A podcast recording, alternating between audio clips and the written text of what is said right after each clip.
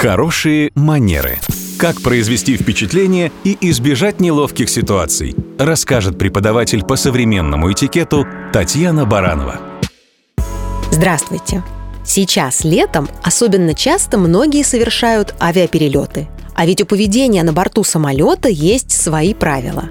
И о них очень желательно помнить. Я сейчас не о правилах безопасности, я про уважение к окружающим.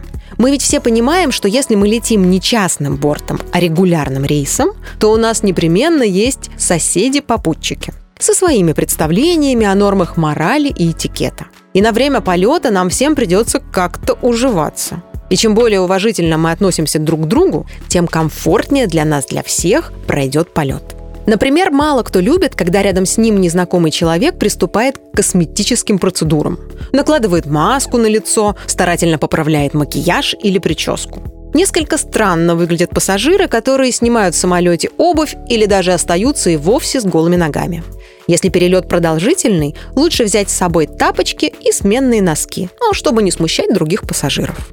Выставлять ноги или локти в проход – тоже не лучшая идея. Во-первых, это не культурно. А во-вторых, крайне неудобно и бортпроводницами с тележками и напитками и едой, и другим пассажирам. Упираться коленями в чужое кресло и вести ожесточенную борьбу с соседями за подлокотники тоже не стоит.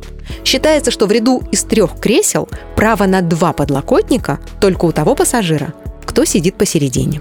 В самолете не принято сильно душиться, есть собственную пахучую еду, чрезмерно шуметь и всячески безобразничать. Покидая самолет, не будет лишним хотя бы слегка убрать за собой и поблагодарить на прощание экипаж за гостеприимство и заботу. Это и есть хорошие манеры.